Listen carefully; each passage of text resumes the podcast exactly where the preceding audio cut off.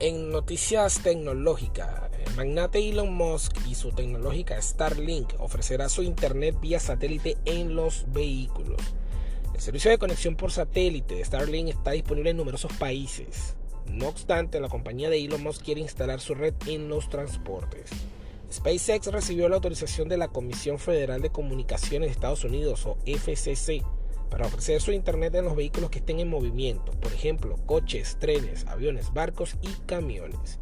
El objetivo de esta iniciativa es facilitar el aumento de velocidad de la conexión en el itinerario. Así de esta manera mejorarán los pésimos servicios que ofrecen las compañías.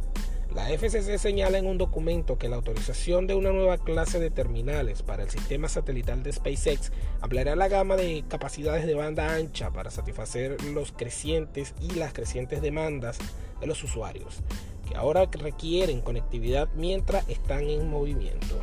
A pesar de que SpaceX promete una velocidad de conexión entre 100 y 200 megas por segundo, aún se desconoce cómo se instalará dicho servicio en los vehículos.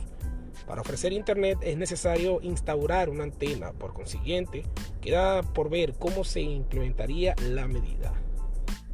Este avance supone una gran ventaja para los usuarios de Starlink. En un futuro, si los clientes de la compañía se van de vacaciones, tendrán que registrar una nueva dirección para disfrutar de los servicios.